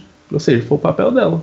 Mas eu achei incrível a Sim. ideia dela de falar pra todas as crianças que contar a verdade, abrir o jogo e falar pra eles sobre o plano. E é uma coisa que eu não imaginei que teria no anime, que as crianças seriam tão participativas, que cada um teria sua missão dentro desse plano. Então isso foi realmente um dos pontos altos pra mim nesse plano de fuga, porque todos eles são extremamente inteligentes. Então eles não subestimaram a inteligência das crianças só por conta da idade. Então isso foi muito bacana. Eu acho que o maior erro que aquela organização fez foi fazer as crianças serem tão inteligentes, né? Porque foi o calcanhar de Aquiles deles, né? Mas era onde eles ganhavam dinheiro. Mas se não tivesse descoberto o plano, o plano não, se não tivessem descoberto toda essa organização, então não seria um problema. Eu acho que a questão foi o, o Ray ser um ponto fora da curva. O que eu digo é exatamente nisso, né? Que como eles eram inteligentes, talvez eles aceitaram um pouco mais fácil toda essa. tudo que tava rolando, né? Quando eles descobriram a verdade, né? Porque agora meu momento filósofo aqui, isso me pareceu muito a questão da caverna de Platão, né? Por mais que você mostre a verdade, as pessoas às vezes preferem viver na mentira. É a questão do Matrix, né? Que nem todas as pessoas entram prontas para serem despertas. E as crianças, talvez por serem inteligentes, conseguiram ligar os pontos e falar: ah, pô, é verdade, nunca mais. Nenhuma criança que saiu voltou. A gente nunca mais viu ou entrou em contato com ela, então eles começaram a ligar esses pontos e falar, caralho, o que eles estão falando é verdade, né? Você vê É, muito isso quando eles também. batem. Você vê muito isso quando eles batem na tecla. Ah, vê se dessa vez você manda carta, porque ninguém manda carta. Tipo, é meio complicado assim, você saber que a pessoa cresce com você, sai da casa e acabou o contato geral. Tipo, eles conseguem disfarçar muito bem esse tipo de frustração, porque imagina, você cresce desde criança ao lado das pessoas, as pessoas são adotadas e, tipo, já era contato, assim, tipo, nunca mais. Né, Isso acontece quando você sai do ensino médio e vai pra faculdade. Aí mesmo você não fala com mais ninguém que você estudou. Mas meu primeiro pensamento quanto a isso foi tráfico de crianças. Então, pensar em monstros, nem passou pela minha cabeça. Aí eu lembrei que era shonen, né? Muitos shonens começaram com tráfico de criança. Até até Power Ranger no espaço tinha isso. Um momento pra mim que é base, chave, é mama soltando cabelo. Aí significa fudeu a porra toda. Eu desisto. É, Mama é soltando cabelo. dela. Já vou pro RH. Não vou nem esperar chamar. Eu acho que ela já percebeu que naquele momento ela não ia sobreviver mais. Porque a falha dela, entre aspas, foi muito grave. Ela perdeu um lote inteiro. Pensa Não. o prejuízo, milhões. E ainda me vem a dúvida. Isso eu parei pra pensar, eu acredito que não, mas estou em dúvida se sim. O aparelho, o aparelho que o bichinho construiu não é pra arrancar a orelha não, né? Não. é ser um choquezinho, né? Só pra fazer queimar É, pra rastreador. neutralizar o. É porque assim, desde o início quando eles falaram, ah, o rastreador tá na orelha, eu falei, ué, só cortar as orelhas na hora de ir embora, mas seria eles não teriam coragem de fazer uma coisa dessa no anime, né? de criança. E no final fizeram, né? Pois é, acho que eu fui enganado, hein? E aquela caixinha acabou que ela foi descoberta ou não serviu pra nada? A caixinha tinha o bisturi. Não era um choquinho? Ah, o que ele criou? Isso. Ou a caixinha do Norma? A caixinha que ele criou. Que, No caso, tipo, ele esperou tantos Ah. anos, um monte de peça, pra fazer a caixinha que tirava os localizador. Assim, ele criou um mecanismo que neutralizava. Eu acho que era aquelas duas pecinhas na ponta da caixinha. É, que, davam, que na teoria elas davam um choquinho. O que dá a entender É, agora, pensando, pensando a fundo, eles usaram a caixinha nos meninos, que tipo, todo mundo tinha orelha ali, exceto a Emma e o, e o Ray. E os dois foram no arrancar a orelha mesmo. Porque que, de que adianta fugir se os localizador funcionam? É verdade. É, eu também, revendo, tá pensando, porra, por que tá todo mundo com orelha, né? Então, na teoria, eles usaram a caixinha mágica pros meninos e eles mesmos arrancaram a orelha ali no momento, enquanto era o que dava pra fazer. Eu acho que eles não usaram nas próprias or- orelhas por conta da mama. Pra ela poder localizar eles. Eles tinham que distrair a mama. É uma Justamente. forma de distrair. Eles tinham que, ela tinha que deixar a orelha dela no banheiro pra mama achar que ela tava escondida lá, enquanto ele tinha que deixar a orelha dele no meio do fogo, pegando lá pra mama achar que ele tava pegando fogo mesmo. Então a orelha deles era realmente necessária. Então eles devem ter usado nos outros, né? É o que tudo indica. E uma coisa interessante é que quando mostra o passado da mama, você vê o tanto que ela é parecida com a Emma. Exatamente. Inclusive ela tentou fugir. Ela tem uma. Será? Porque não parece tanto que ela tava tentando fugir. Bem, ela chegou até o muro, né? Assim, se você tá chegando, você chegou até o muro lá, porque uma das coisas básicas que tem ali é disciplina. Tanto que a cerca que impede de passar pra frente é pequenininha, é uma cerca baixa, porque disciplinarmente eles falam não passa da cerca e nem vai pro portão. Então a cerca é baixa por quê? Porque a disciplina funciona até esse momento. Até o momento que eles resolvem dar uma a se rebelar, eles não têm tipo o instinto de passar da cerquinha. Ah, Então se a, a aqui- mama chegou na, cer na cerquinha, A Hilda fala, quando ela tá desabafando lá com a Emma, que em todos os momentos que eles foram contra as regras, que eles quebraram as regras do orfanato, eles voltaram, pediram desculpas e tudo voltou a ser como era antes. Então quer dizer que eles já tinham essa mania de ficar quebrando regras, esse grupinho, esses, esse trio, né? e dessa vez, quando Então- com a morte da Connie, não tinha acontecido isso. Que foi o que fez ela acordar.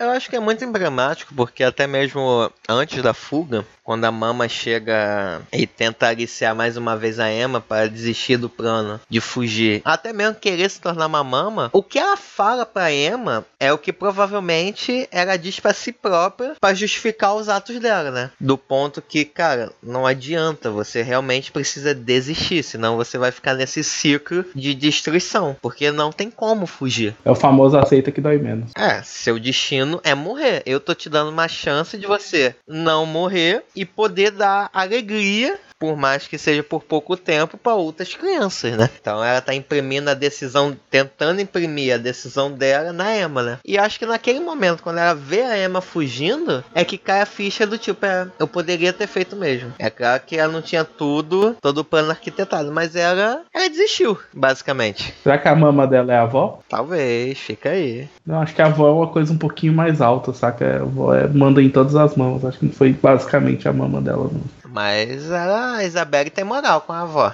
Isso é verdade. Também, ela tem a melhor fazenda. E teria moral com. o- Acho que o cara da fazenda de Kobe não tem presidente com. Não tem moral com o presidente do Japão. Com É, certeza. a- acho que rola nepotismo aí, hein? No mínimo. Teorias, teorias.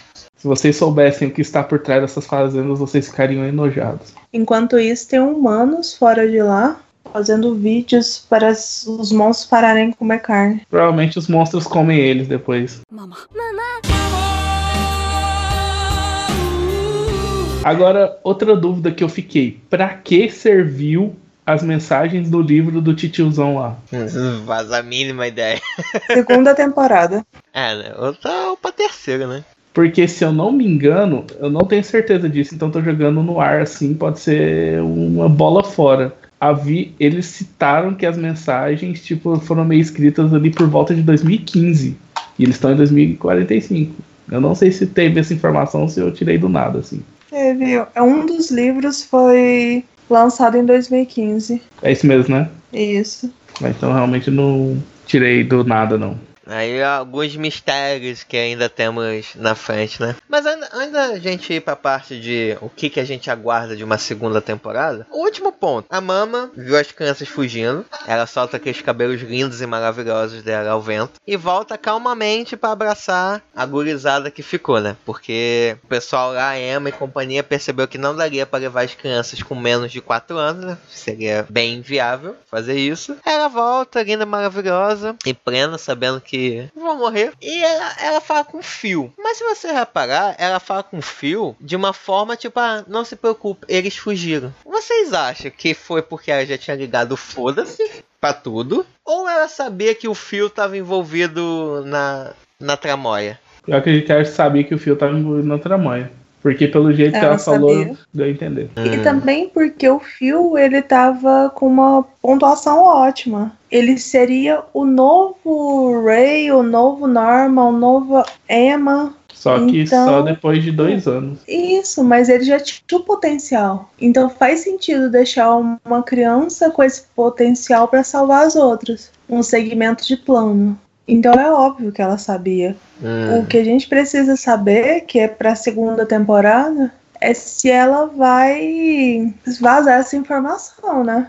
Eu acho que a partir do momento que ela desistiu, soltou os cabelos e tudo mais, ela não vai fazer mais nada contra essas crianças. Ela vai seguir dando amor pra elas normal, como se nada tivesse acontecido. Não, ela vai morrer. Agora o que os caras vão fazer com ela. Aí já não dá pra saber. Eu acho que. É, talvez ela fique ali cuidando, né? Até. Até a central mandar uma nova substituta e quando ela chegar, talvez role um mini interrogatório, ela não fale nada e ela morra. Justamente pra não entregar os Eu meninos. acho que vão transferir as crianças de lá. Porque a, a casa pegou fogo. Não, pô. isso é verdade. Estamos em 2045, aposto que eles constroem outra em três dias. Pô, se hoje em dia o McDonald's brota do nada, gente. Planta uma semente, rega, dia seguinte já tá a loja Com comprada. semente não, planta um Big Mac, é diferente. Pronto, Planta um Big Mac, rega com Coca-Cola, nasce McDonald's. Mas até lá eles vão criar essas crianças com o que a terra dá. No mato ali, ó. Igual elas É dormiram. o que a natureza dá. É. Realmente, concordo com a Jana. Ela Vai, vai transferir elas. Mas, mas aí meu ponto em relação ao Phil é o seguinte: se a mama sabia desde o início que o Phil tá, não, não é um meio que um furinho de roteiro, porque até chegar o momento das crianças botarem fogo na casa, fugirem caramba 4, a mama ainda tava do tipo, eu preciso capturar essas crianças, tem que impedir delas fugirem. Ela só vira foda-se depois. Não é um meio que um furinho? Eu acho que, assim, ela não sabia desde o início que o Phil sabia. Ela só se atentou quando ela viu que no meio da fuga o Phil tava organizando as crianças com menos de 4 anos. Tipo, ele, ele meio que. O Phil meio que tentou distrair ela, falando: Ah, mamãe, eu tô aqui sozinho, sabe o quê? Aí que ela deu a tentar, tipo, meu Deus, peraí, eu acho que ele também sabe desse negócio todo. Aí a partir do momento que ela viu que ele tava meio que organizando as criancinhas, ela falou, pera, ele faz parte do plano, então ele sabe disso tudo. Então, Aquele que momento, momento que ele abraçou ela. Uhum, tentando se, meio que tentando segurar, acho que ela entendeu que fazia parte do plano para ela não ir atrás dos meninos usando o rastreador das esferas do dragão. E ela entendeu. Pera aí, acho que o fio também tá dentro dessa toada. Aí por isso que no final ela chegou e falou: pode ficar despreocupado. Eles fugiram, porque ele sabia que eles estavam indo embora. Faz sentido, faz sentido. Minha teoria. Já aceito melhor esse final. Mama. Ah, pessoal, antes da gente ir para as nossas considerações finais, eu gostaria de saber de vocês o seguinte: o que, que podemos aguardar de The Promised Neverland segunda temporada? Lembrando que todos aqui não leram o mangá, então a gente simplesmente sendo mãe de total. Então, eu acho que eles vão conseguir encontrar outros humanos, vão passar vários perrengues, conseguir encontrar outros humanos, e eu acho que ainda o Norman de alguma forma reaparece. Aí eu só espero que não tenha um final ruim, porque esse final dessa primeira temporada realmente surpreendeu muito positivamente. Mas essa é a merda, né, cara? Sempre que você tem uma parada que o final é muito bom, a segunda temporada, para manter o mesmo nível melhor, é foda. É mais fácil descer que subiu. Exatamente. Eu acredito é, que a segunda temporada, os seis, os cinco primeiros ou quatro primeiros episódios é basicamente sobrevivência na selva ali com Bear e os mirins, onde os meninos vai estar tá tentando sobreviver até que eles acham algum resquício de algum acampamento, vai ter tipo tropa demônio indo atrás da galera, vai ter alguns perrenguinhos deles tentando ali fugir a la Rambo dos demônios que estão indo na floresta. Algo do tipo, para no final, talvez eles acharem algum grupo de resistência para vamos tomar a terra pra gente de novo, algo parecido. Também achando que o Norman aparece na segunda temporada. De fato, o iníciozinho vai ser muito questão de sobrevivência, né? Que eles estão fugindo, andando ilha, mas não conhecem nada do mundo, né? Então vai mostrar eles. Até mesmo, talvez tenha até algumas cenas legais de perseguição, né? Dos demônios contra eles. Talvez eu aguardo uma temporada talvez um pouco mais sangrenta né? Porque como vai rolar perseguição e tem crianças ali bem pequenas, eu acho que se todo mundo sobrevivesse, continuar sobrevivendo, ia começar a ficar muito água com açúcar, né? Então a série ia ter uma queda. Eu sinceramente espero entender mais do mundo, né? Do tipo, pô, o que, que aconteceu para demônios é, tomarem o planeta Terra e os humanos, ainda por cima, estarem trabalhando com eles. E Lucana, né, por cima, né? Ah, humano é o raça. E o Norma. E a gente as mamas amamentam ou não? Ainda tem essa. Mas você já, mas você já pararam pra pensar, e se o mundo sempre foi assim nesse universo? Dentro, dentro de The Promise? Ou no nosso mundo é, real? Agora é, não, não, no The Promise. Porque vocês estão trabalhando com a hipótese de como os demônios tomaram o comando e os humanos viraram essas coisinhas. E se, tipo, desde o início da humanidade, The Promise Neverlandiana, sempre houveram os demônios tomando conta e os humanos sendo subjugados? Tem essa possibilidade, essa hipótese. Não sei, talvez. Pode ser. pode ser, pode ser. Fica aí o questionamento. E para fechar, eu não sei se eu quero ver o Norman ainda na segunda temporada, cara. Nem que seja comprovando que ele morreu, ele tinha que aparecer. É aquela coisa, né? O famoso enquanto não mostrar o corpo não morreu. Mim, isso com o seriado. É, exatamente. Mas, mas, é que tá, eu acho que o Norman tinha que aparecer, é, saber se ele morreu ou não morreu, com as crianças descobrindo. Eu acho que se só mostrasse, ia ser bem anticlimático, cara. Seria algo do tipo, por exemplo, um dos sargentos dos soldados capetais lá vira e fala: Olha o que a gente fez com seu amiguinho. Aí mostra a foto do Norman morto, por exemplo, entendeu? É, mas tinha que ser assim. Pra, dar, pra dar aquele clima de revolta e criar o vilão o sargento, o sargento capetal, entendeu? Mais ou menos seria interessante. E se fosse um show normal com poderes, até não teria problema se mostrasse, porque eu sei que lá na frente ia ter esse demônio capetal e ia rolar uma luta épica entre as crianças e o demônio capital. Mas como elas ainda não têm poderes, e eu espero que elas não desenvolvam poderes. Tomara. É, é, eu não sei, eu acho que seria meio anticlimático só saber. Porque não vai ter poder, não vai ter luta, não vai ter nada. Então eu ia ficar triste nisso. Porque se for pra pegar a teoria, teoria da menina do, do fragmentado lá, elas têm tudo pra ter poder. Veremos, veremos. Mas por favor, não. tá ótimo assim.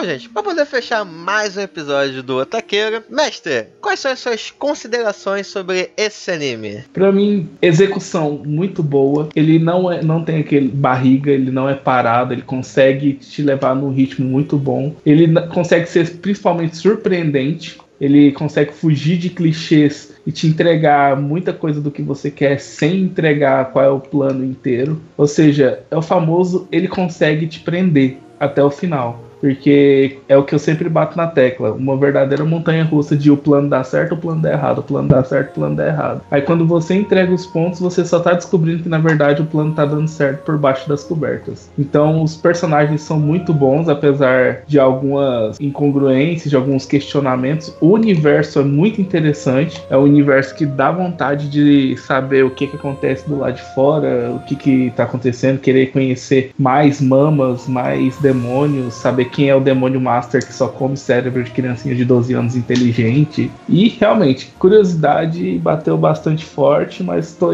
na espera da segunda temporada para torcer pro nível ser pelo menos o mesmo. Vale a pena. Oremos por isso. Jana, suas considerações? Então, diferente de vocês, hum, eu não gostei tanto assim do anime, não é meu tipo de anime. Eu realmente achei o começo meio chato, meio arrastado eu demorei um tempo para conseguir engatar, mas assim, o ponto positivo é que ele tem alguns ganchos que te fazem querer chegar até o final. E o final é realmente muito, muito bom. O que fez valer a pena ter assistido todo o anime é o fato que ele tem um final surpreendente, um final muito bem desenvolvido e que realmente ficou muito bom, muito bom mesmo. Então, pelo final, eu digo que vale a pena assistir. Ah, The Promised Neverland eu acho que, como muitas obras, né, um medo que eu tenho quando eu vou ver uma coisa é que ela começar muito boa e acabar terminando meio, meio cagada. Mas, por sorte nossa, The Promised Neverland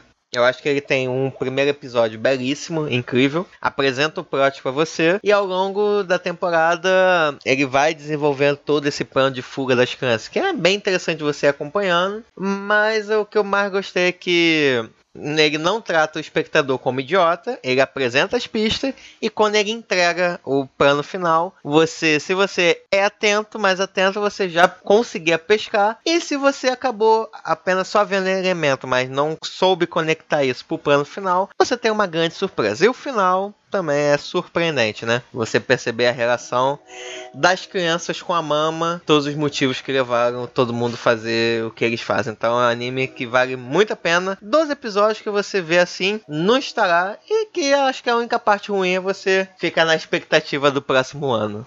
Vocês são otimistas demais. Calma, Jana. Pra saber, pra saber se pra saber se aquelas crianças mamam ou não mamam, tem que saber, tem que ter segunda temporada, gente. Justamente. É o único motivo de eu assistir a segunda temporada. Acho que a maior dúvida da Jana é se a criança mama na mama.